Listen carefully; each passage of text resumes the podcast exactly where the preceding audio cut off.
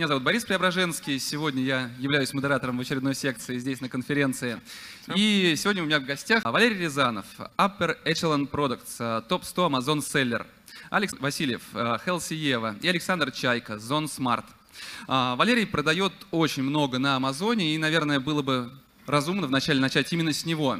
А, сначала поговорить о модели продаж на Амазоне, как устроен американский маркетплейс, как устроен американский рынок. Потом поговорим с Алексом об азиатской модели. Ну и Александр поможет нам разобраться в том, что делать нам. Валерий, давай начнем с тебя. А, расскажи, пожалуйста, о своей компании, что вы продаете, как давно продаете, ну и главное, сколько вы продаете, чтобы оказаться в топ-100 селлеров на Амазоне. А, ну, во-первых, всем привет. Спасибо организаторам за то, что в очередной раз позвали на этот интересный ивент. На Amazon я с 2015 года. У меня два а, партнера, они американцы. То есть это не выходцы из СНГ, это именно американцы. И запартнерились мы удаленно, еще раньше, еще до этого, 2015 -го. В компании сейчас порядка 100 человек работает, три офиса в Китае, в России и в Штатах, headquarter. А, продаем но порядка, наверное, 10 тысяч продаж в день. А, в единицах, если в деньгах не буду говорить. Вот. Еще, еще какой вопрос был? Слушай, подожди, чтобы в топ-100 попасть, я, по-моему, видел какой-то рейтинг, там должно быть хотя бы миллионов 50 долларов в год, да? Ну да, а, ну да, если говорить в суммах, то это больше. Вот точные суммы просто я делал эксит в прошлом году, я не могу говорить как бы точные точные цифры. А, ну рейтинг он тоже относительный, то есть когда мы говорим про такие рейтинги, это один большой продавец, один белый продавец. Есть же также те, кто торгуют, там, скажем, со 100 аккаунтов, с 10 аккаунтов, и суммируя их а, обороты, это будет намного больше. Поэтому рейтинг тоже относительный. Сколько у вас товаров? Давай с этого начнем. А, порядка 50. 50 товаров, которые продаются в таком количестве. Как вы находите эти продукты? Чтобы начать продавать еще? На самом деле на Amazon есть э, огромные объемы в совсем неинтересных нишах. Например, у нас есть э, ниша зонты, это обычные зонты э, дождя, и там может быть тысяча, две тысячи продаж просто по одной позиции в день. Вот. И если твоя стратегия, наша стратегия такая есть, а, чтобы выйти в топ в категории и там удержаться, то, соответственно, ты забираешь огромный объем. Просто покупательская способность американцев, она а, не сравнится с а, российской на данный момент. Объем рынка колоссальный. Но, собственно говоря, поэтому тебе нет необходимости запускать там тысячи SKU, ты можешь с 50 делать э, огромные обороты. Я думаю, что здесь есть люди в зале, у которых есть 50 SKU-шек, и которые думают, о, я тоже могу это сделать. А в чем все-таки заключается ваша работа, чтобы достигнуть, как удалось достигнуть этих результатов, что вы делаете с этими товарами, как рекламируетесь, продвигаетесь? А, напугай немножко, чтобы было понятно, что это не так уж и просто. Ну смотри, давай, вот э, интересный вопрос. А кто вообще продает на Amazon кто-нибудь здесь? Поднимите руку. А, ну интересно. Давай, а кто есть, хочет продавать на Амазоне? Есть амазонщики. Вот, видишь? А, ну вот да, так интереснее. Тогда можно пугать. А, ну, на самом деле, моя... Расскажу историю. Когда мы заходили, мы потратили 8 тысяч долларов на сток, а, купили эти зонты. Собственно, что я сделал? Мы просто...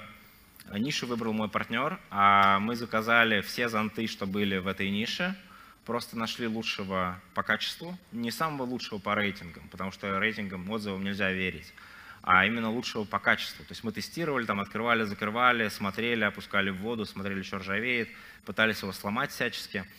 И заказали, собственно говоря, один в один такой же. Мы просто скопировали лучшего на тот момент и под своим брендом. И, собственно говоря, сейчас этого лучшего уже нет, а мы до сих пор э, на первом месте. То есть уже маркетинговая часть, умение управлять там где-то деньгами, управлять командой – позволило остаться э, вот в этом а, топе за это время. Сейчас история вообще другая. Сейчас, э, ну, как бы самые скромные цифры, это там 200-250 тысяч долларов, э, на мой взгляд, на заход, чтобы такую же модель использовать. Потому что в сток очень много денег уйдет. То есть в закупку товара уйдет, ну, дофига денег. А, окей, товар нашли, а, деньги на сток, предположим, есть, ну, 250 тысяч долларов или 250 тысяч рублей, ну, попробовали, что-то сделали, закупили, а что дальше делать, насколько сложные работы предстоят в том же маркетинге? давай так, смотри, вот здесь действительно люди, кто не думают, продавать им на Amazon или нет. Это действительно многих по разным причинам этот вопрос волнует. Кто-то смотрит просто на успех амазонщиков, и это их соблазняет. А кто-то уже хорошо продает на Wildberries, и некая плата нащупала, думает, ну надо вот э, зарубежный рынок, там доллар, твердая валюта, все дела. Первым, наверное, точно не стоит, те, кто соблазняются и не попробовали себя здесь, и у вас нет какого-то уникального навыка, то есть вы там, не знаю, не круто знаете соцсети, или у вас э, там, вы нереальный дизайнер, у вас нереальный какой-то продукт запатентованный, то нет смысла, на мой взгляд, сейчас идти на Amazon. Это перегретая, перегретый рынок, э, сильно конкурентный, где все большие выдавили всех маленьких. И интереснее, что э, на Amazon скорее нужно учиться, потому что Amazon опережает российские маркетплейсы на несколько лет. И можно просто смотреть по таймлайну, как развивался Amazon, что делали селлеры, и копировать эти модели на российские маркетплейсы. А тем, кто здесь нашел вот этот вот э, предел и хочет себя попробовать на Amazon, ну, можно это делать, если есть, э, там, вот я, как я сказал, 15-20 миллионов рублей на тест. То есть это будет не факт, что вы, вас выстрелит и сработает. Если вы готовы ими рискнуть ну и в лучшем случае там отбить в ноль в этом риске, ну не самый, конечно, лучший, в лучшем вы э, там будете зарабатывать с этого, то стоит пробовать, стоит рисковать. Ну, вот, но на мой взгляд перспектив намного больше здесь. Угу. Ну, то есть э, вы со своими продуктами выходите в Россию сейчас, если вы уже постигли нет, Amazon? Нет. Ну, Почему? потому что это, ну смотри, у меня есть товар, это подушка, вот, я бы, подушка для попы, вот просто подушка на стул. И я продаю, ну, мы продаем их там 2000 единиц в день, этой подушки. Ты можешь представить здесь такой объем, кому она нужна? То есть здесь я буду в лучшем случае продавать 25-30. Вот. Зачем это делать, если есть рынки там Канада, есть Мексика, есть Amazon Япония. А, то есть вообще сам по себе Amazon, он же далеко не только в Америке. То есть у нас там полно стран, там Сингапур, то есть очень много стран, где ты можешь торговать. Вот, поэтому, а Россия это новый рынок, то есть здесь новый маркетплейс, новый интерфейс, новая, в принципе, методология. Тебе нужно ее изучать, изучать там где-то законодательство. Вот. Из планов это Walmart, потому что вот кто торгует на Amazon, у вас есть американское юрлицо, на Walmart интересно выйти, потому что есть возможность отзывы с товаров Amazon перенести на а, Walmart. Вот это клевая штука. Соответственно, легкий запуск получается. Вы запустились уже на Walmart? Да. И как результаты? Ну, пока вяленько, пока все наши остальные каналы не могут никак вообще там эм, соперничать с Amazon. Amazon э, больше 90% всех денег приносит. К сожалению, нужна диверсификация. Угу. А какие-то другие каналы вы используете в офлайн ритейл выйти, попробовать развивать D2C бренды какие-то, вот эти двигать ну, подушки? Да, у нас есть э, тесты. Кстати, это интересная штука по поводу каналов. Вот смотрите, вот вы продаете, например, на Wildberries, и интересная же модель потом продать бизнес, потому что ты основной кэш можешь заработать именно с, с exit а, вот, если грамотно построить бизнес. И если ты тестишь многое и распыляешься, а, то потом инвесторы придут и, и все это увидят. Они увидят, что ты вышел, например, ты продаял, продаял на Wildberries, такой думаешь, пойду там попробую в какую-нибудь сеть встать, не знаю, магнит. Встал в магнит и облажался потом это все э, в твоей истории сохранится. И инвестор потенциальный, он увидит в этом невозможность, а твой фейл. И он тебе за это снизит э, мультиплеер на выходе. То есть э, поменьше тебя оценит. Вот, поэтому, да, отвечая на твой вопрос, мы выходим в офлайн сетки, но сейчас потому что мы уже как бы сделали частичный exit, и мы можем больше в этом смысле рисковать. Спасибо. Александр, вы видите то, как а, селлеры, продавцы выходят на Amazon, на eBay, а, какие форматы выхода. Вот Валерий, он еще и за кулисами сказал, что он будет отговаривать сейчас всех выходить, выходить на Amazon. А, уговорите нас выходить на Amazon, на eBay. Какие модели будут успешными, что для этого нужно сделать? Ну, глобально модели на самом деле две. Э, вот одна, которую описали, это когда вы находите товар, который уже пользуется спросом на Amazon. Ну, я бы сказал, наверное, типов продавцов, их в принципе два. Те, которые находят товар, который уже пользуется спросом, или находят какую-то нишу, и под нее, под STM заказывают товар и выкидывают его на Amazon. И, соответственно, вокруг нее строят э, продвижение, маркетинг и так далее. Это по большому счету ну, те, кого я называю профессиональные продавцы. И они, как правило, намного успешнее, чем производители или кто-то еще. А тут, наверное, я немного э, смягчу то, что сказали про э, затраты на выход.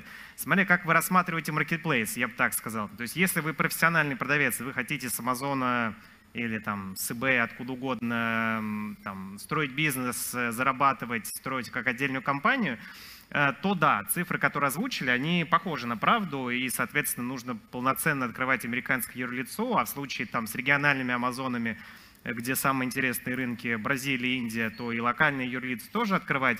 Э, и это затратная история, это отдельный товарный бизнес полноценный. А если же речь идет о том, что вы рассматриваете э, тот или иной, неважно, Amazon, eBay, как дополнительный трафик и дополнительный канал продаж, э, и там строите методику продаж таким образом, что у вас с нескольких источников, с нескольких входов льется трафик на ваши товары, тогда на Amazon можно выходить, э, ну, то есть э, и, и так, э, не, не, рассмат... не вкладывая такие существенные средства, а просто там продублировав туда товары. Простой пример будет следующим. Вот у Валерия всего 50 товаров на Amazon, и в каждый товар, соответственно, отдельно вложена реклама, силы и так далее. У нас есть продавцы, которым мы помогали выйти, неважно, на eBay, на Amazon, у которых там 15-20 тысяч артикулов. Это могут быть автозапчасти, может быть брендовая одежда, может быть детали для тюнинга, вот у нас э, крупные продавцы есть. Соответственно, им такая оптимизация контента и э, вкладывание энергии в каждую конкретную карточку товара не требуется. Э, им достаточно просто подключить этот, этот трафик и, соответственно, собирать это все в одном окне.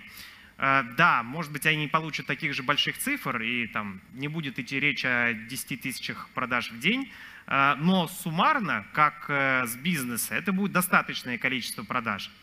Поэтому, там, отвечая на вопрос, э, стоит ли выходить, надо сначала понять, как вы рассматриваете marketplace, либо как источник постоянного единственного дохода, либо как источник трафика. И уже из этого оценивать свои силы и понимать, как, как вкладываться. А в чем разница? Источник дохода или трафика? На кой черт трафик нужно, если дохода нет? Ну, как объяснить? Вот у нас есть, например, э, продавец, э, у которого свой интернет-магазин. Он, э, я, наверное, не могу название компании говорить. Да, наверное, не могу. Есть продавец, у которого свой интернет-магазин, он торгует велосипедами, аксессуарами к нему и туристической экипировкой. Вот он сейчас к нам пришел за помощью. У него 20 тысяч товаров. Он 20 тысяч товаров грузанул на Озон, на Яндекс Маркет, на Алиэкспресс. Э, пришел к нам, мы грузанули их на eBay, и сейчас он просит их перенести на Amazon. Он говорит, мне не нужна ни адаптация, ничего, просто выгрузите 20 тысяч товаров и сделайте так, чтобы у меня синхронизировались все остатки, и чтобы мне все заказы сыпались в одно окно. Мне все равно, то есть э, с какого канала будет сколько приходить, мне важно в целом, как это будет работать. Вот для таких продавцов э, им, э, ну, по сути, им не надо столько сил вкладывать в каждый отдельный маркетплейс. Они везде подключились, если они грамотно выбрали категорию, то они, соответственно, начинают собирать с этих каналов трафик. И ему не важно, с сайта у него пришло, с маркетплейса, с Али, с Озона. Просто все сыпется в одно окно, и он из одного окна рассылает. Вот. Такой, такая методика тоже есть. То есть а, сделать по-взрослому, с хорошими продажами, это долго, дорого и сложно, но попробовать все равно можно, да? Ну, нет, нельзя сказать, что как, э, что, то есть один вариант это по-взрослому, второй это не по-взрослому. Просто скорее, скорее один вариант это для Э, тех, у кого уже есть готовое производство или готовый бизнес, а второй вариант это для тех, кто собирается из маркетплейса сделать бизнес. Вот так, наверное, я бы сказал. Я бы на самом деле добавил, наверное, суммировав это все, что в целом э, бизнес на маркетплейсах это во многом маркетинг. А маркетинг ну, да. это непрерывное тестирование разных гипотез. И мы в дне вынуждены принимать столько решений, чего-то пробовать, пробовать, пробовать, что такие большие, достаточно важные проекты, как тот же выход на Amazon, продажи еще где-то, их надо все пробовать, как сегодня говорили в первой моей секции. Надо брать и пробовать все подряд. Что-то из этого выстрелит. Если есть ресурсы на эти тесты, то нужно бежать и делать, как мне кажется. Ну да, если есть у вас 20 миллионов рублей свободных, давайте. Пробуйте тут 20, там 20. Лучше попробовать хотя бы 200 тысяч, но попробовать, чем не попробовать вообще. Ты 20 10 миллионами сейчас убиваешь мотивацию у всех, включая Нет, меня. нельзя попробовать. Ну, смотри, как ты можешь попробовать 200 тысяч, если тебе надо просто в сток? Вот э, ну, модель private label, она какая? Тебе нужен сток. А, даже если ты начнешь продавать, Ну ты да. вложишься в этот маркетинг. А, говоря, ну опять же, не про ту модель, когда у тебя уже есть товары, у тебя просто есть сток, когда делай, что хочешь, можешь завозить, действительно, я согласен. Но если у тебя стока нет, ты производишь товар под marketplace, соответственно, ты там его планируешь реализовать. И, э, допустим, ты заказал ты, там, вот на 200 тысяч рублей, сколько ты сможешь единиц заказать товара? Ну, не знаю, пусть там одна единица стоит а, 100 рублей, ну, вот, соответственно, там 2, 2000 единиц, да, ты заказал. Ну, заказал ты 2000 единиц. Э, продай- продава- это продавать можно сколько? Ну, там 50 штук в день ты продаешь, у тебя просто очень быстро уйдет все в out of stock. То есть ты вложишься изначально в маркетинг, поднимешь свою карточку вверх, она там закрепится, и все уйдет в, в out. Так я пойму после этого, что Нет, не не 250 поймешь. тысяч, а могу 2 миллиона и 3 миллиона взять, Не, а не потом и поймешь. 20. Второй Оно- раз оно не очень- получится, да, понимаешь? да, ты да. придешь потом, а, работает, приходишь, заказываешь партию на 10 миллионов рублей, не работает. Да, да. Но В этом тут, проблема. тут еще тоже важно что добавить. Э, Вопрос, э, ну, это скорее, и следующий вопрос, это вопрос жадности на самом деле.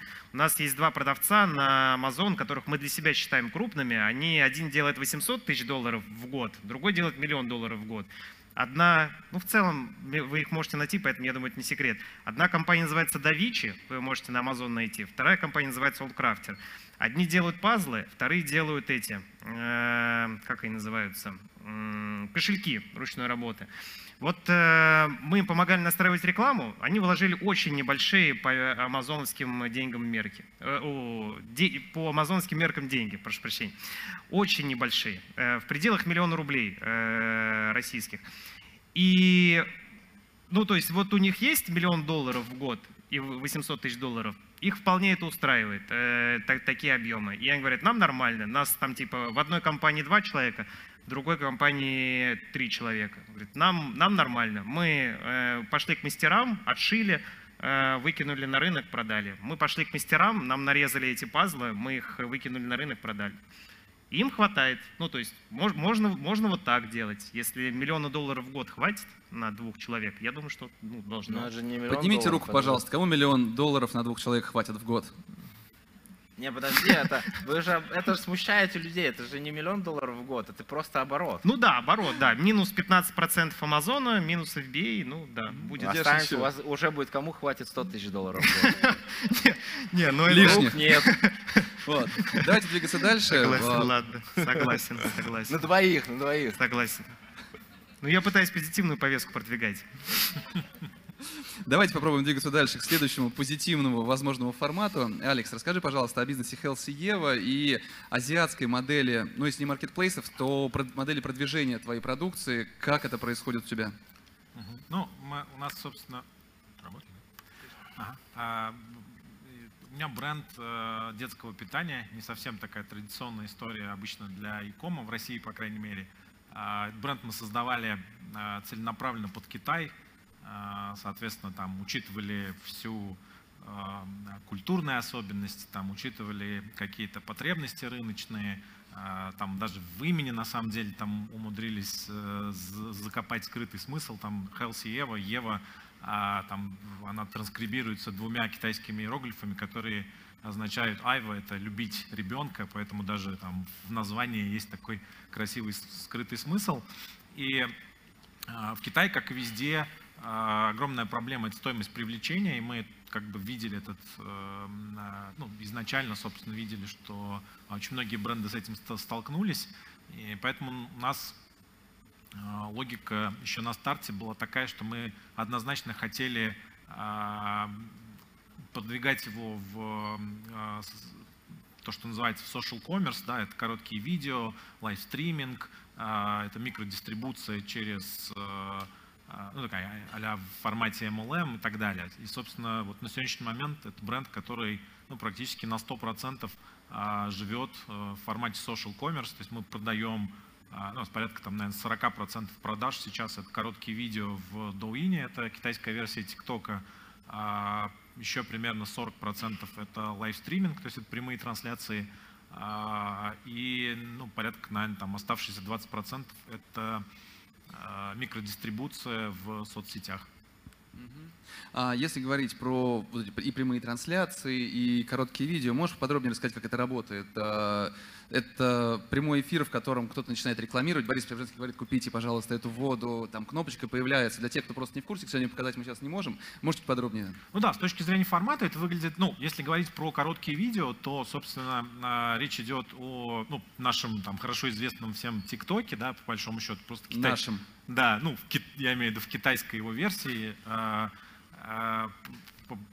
Выглядит это как видео а, предзаписанное с каким-либо контентом, да, то есть мы рассказываем о пюре, там, о пользе, там, еще о чем-то, не знаю, а, и у нас по большому счету там два возможных сценария продажи. Первый э, сценарий это продажа через видео, записанное инфлюенсерами, да, то есть когда это какая-то известная, допустим, мамочка, которая там а, уже имеет какую-то определенную, там, достаточно серьезную аудиторию и так далее, она записывает это видео, рассказывает о том, что вот появилось там новое а, клевое а, фруктовое пюре там а, из органических фруктов, там, не знаю, из там э, ягоды девственных лесов Беларуси, там, не знаю, персики из Греции, ну и, в общем, всю эту историю. А дальше, соответственно, технически имеется возможность непосредственно из этого видео кликнуть и провалиться в карточку товара. Ну, то есть это вот э, как бы первый сценарий. Второй сценарий, когда это не какая-то известная а, инфлюенсер, а уже наше предзаписанное видео с нашим контентом и так далее, когда мы по большому счету просто покупаем платный трафик внутри вот, контентного приложения, да, там таргетированный, то есть там, э, ну, в Китае на самом деле, как ни странно, товарный поиск, то есть если в Штатах товарный поиск ушел в Amazon, да, там, то Э, э, ну, в Штатах, да, а в Китае на самом деле он делится между очень разными платформами, включая контентные платформы. То есть, ну, для нас кажется немного странным, там, зачем людям искать, не знаю, там, фруктовое пюре в, в ТикТоке, да, в Китае его ищут, правда, ну, то есть они приходят, ТикТок это один из а, таких вот ну, каналов, где а, в том числе и товарный поиск присутствует. Мы, собственно, покупаем этот трафик а, таргетированный и ведем уже на свой контент. Также примерно это работает с прямыми трансляциями. То есть есть сценарий, когда эти прямые трансляции ведут какие-то известные инфлюенсеры. У нас там есть опыт, например, работы вообще там с одной из самых известных там актрис в Китае, там, у которой там 127 миллионов подписчиков. Э, также есть опыт, собственно, собственных трансляций. А, у нас работает студия, в которой там сидит две девушки, ну, там, а в формате 24 на 7, и вот, ну, как бы рассказывают, собственно, о продукте. Мы ровно так же покупаем а, платный трафик вот на эти трансляции, как бы туда приходят уже ну, те, те люди, которым интересна эта категория, и покупают. Для понимания аудитории масштаба, я читал недавно у тебя на Фейсбуке про самую успешную а, трансляцию по продажам не вашей продукции, а вообще можешь вот про этот кейс а, ну, рассказать? Ну, Китай просто, да, чтобы все понимали, вот в абсолютных э, числах, что из себя представляет индустрия лайвстриминга. В прошлом году это 147 миллиардов долларов, э, собственно, оборот э, товаров, э, которые были проданы через э, лайвстриминг. Если говорить про последний кейс, да, это один из там известных инфлюенсеров в Китае, Остин Ли, который за 12 часов э, умудрился продать товаров на 1.7 миллиардов долларов вот э, на прошлой неделе. А, ну, то есть там, это правда фантастические цифры, но как бы они действительно а, имеют место быть. Как бы, ну, надо еще при этом понимать, что Китай это единственная страна, где пенетрация в принципе онлайн-продаж перевалила там уже за 56%. То есть, более того, есть какие-то категории товаров, где а онлайн, например, занимает 80 или 85 процентов, например, в подгузниках. То есть пенетрация продаж, например, подгузников, ну, онлайн-продаж 85 процентов. То есть люди перестали ходить за ними в магазин, они только в онлайн покупают практически. Ну, мы поговорили о том, что вы, как выходить из России э, на Amazon, да, на eBay, а имеет ли смысл двигаться в Китай и размещаться, пробовать тот же лайвстриминг, возможно, э, или там на том же Алиэкспрессе, как ты считаешь? Не, ну Китай, все-таки там барьеры, я бы сказал, повыше на самом деле даже, чем э, в Штатах э, по ряду причин. Да. Во-первых, опять мы, э, ну, нужно говорить о товарных остатках, да, о стоке, который необходим. А, более того, ну, там зачастую даже с точки зрения маркетинга большая часть инфлюенсеров не готова, например, работать а, в принципе, с брендом, если доступный остаток по SKU, например, меньше, чем 100 тысяч единиц. Ну, то есть они говорят, если там нет 100 тысяч единиц, то мы даже ну, в программу это включать не будем. Ну, потому что есть риск, что они просто там выстрелят, как бы, и дальше просто, ну, окажется, что столько нет.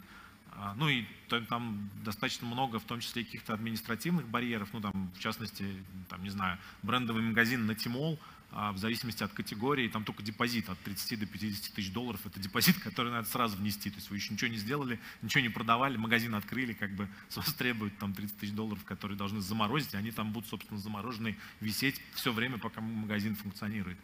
Поэтому как бы в Китай идти, конечно же, интересно, ну то есть это огромный рынок, это там по очень многим позициям мировым это самый большой рынок, а, ну, вот в частности в нашем сегменте, то есть это самый большой рынок детского питания в мире. Но тут надо понимать, что вот этот масштаб и эти возможности, они а, а, ну, как бы с другой стороны требуют достаточно значительных инвестиций. То есть мне кажется, что поэтому выход на китайский рынок это все-таки скорее история про либо бренды там и производителей, да, ну, у которых уже есть товар, уже есть какие-то рынки сбыта и так далее, либо же ну, каких-то там, правда, ну, профессиональных продавцов, у которых есть опыт там может быть, больших продаж там, на локальном рынке, на других международных рынках и так далее, а, как возможность для диверсификации. Да, ну, то есть, ну, условно, то есть, как, потому что очень часто бывает, что там условно те же там подушки, которые а, там, может быть, производятся в Китае и дальше продаются в Штатах, но поскольку у них есть там, не знаю, успешный а, опыт продаж в Штатах, их можно позиционировать как американский бренд и, собственно, продавать опять же в Китае. Да? Ну, такие случаи тоже есть. На самом деле в Китае огромное количество брендов, которые в конечном итоге производятся в Китае, продаются где-то еще, а потом приходят в Китай. А, ну и чтобы понимать, опять-таки, масштаб бедствия, а, сколько денег ты вложил в свой бизнес? Ну, мы на старте вложили порядка миллиона долларов для того, чтобы запустить. Если говорить о том, где бизнес сейчас, то есть, э, ну, если в заказах говорить, то это там уже десятки тысяч заказов э, ежемесячно, а, ну и несколько миллионов долларов мы вот по итогам э, года сделаем оборот. Mm-hmm. Ну, то есть, получается, все-таки такие уже традиционные каналы, наверное, в развитых с точки зрения маркетплейсов, продаж странах, уже просто так не войдешь, да, как те истории, которые рассказывали сегодня здесь, что на Wildberries 100 тысяч рублей и понеслась. Правильно я понимаю? То есть э, там все совсем по-другому, намного дороже и сложнее, да? Ну, так это и здорово, что здесь есть такая возможность. Ей mm-hmm. надо пользоваться. А долго она еще будет, как вы считаете? Ну, я считаю, что будет такая же история как э, с Amazon, когда все вот э, те, кто занимались бизнесом из серии там по вечерам что-то купил, то есть совмещая с другой работой, не относясь к этому проекту как к бизнесу, они все ушли. Их все вытеснили крупные. То есть крупные станут крупнее, мелкие уйдут. Все, кто не растут, их вытеснят, ну, на мой взгляд. То есть все, кто не продает там хотя бы там на 10 и больше миллионов в месяц, они будут потихоньку вытесняться скорее всего. Знаете, я зашел перед первой секцией сегодня в уборную и услышал, как из кабинки мужчина с кем-то разговаривает. Поднимите руку, кстати, если это были вы. А, о том, что ну как, как дела? Ну, раньше, пока не было там конкурентов, был я один, все было замечательно. А сейчас все тяжелее и тяжелее. Поднимите руку, нет? Ну, в общем, я даже не спускал там, извините, да, чтобы не помешать разговору такому интересному. Вот, а, но все-таки, если говорить о модели а, российских маркетплейсов, Алекс, ты вообще поработал в огромном количестве компаний, у тебя опыт сверхбогатый. Как ты считаешь, а, те же Wildberries, а, Озон и другие, все-таки какая модель маркетплейса? Больше американская, о которой Валерий говорил, фактически а, Амазона, или азиатская, включая лайвстриминг, какие-то вот такие форматы будет преобладать там на перспективе там, 3, 4, 5 лет? Куда мы двинемся? Ну, тут надо все-таки еще понимать, что, конечно же, модель маркетплейсов, допустим, в Китае и на Западе, она а, кардинально отличается вот, ну, на, на уровне концепции, да, потому что, ну, я всегда вот говорю, что там, если проводить аналогию, маркетплейсы на Западе и в России на самом деле тоже, да, а, это такие department stores, то есть это универмаги, где а, очень часто, ну, как бы ты отдаешь товар, но очень мало контролируешь дальше.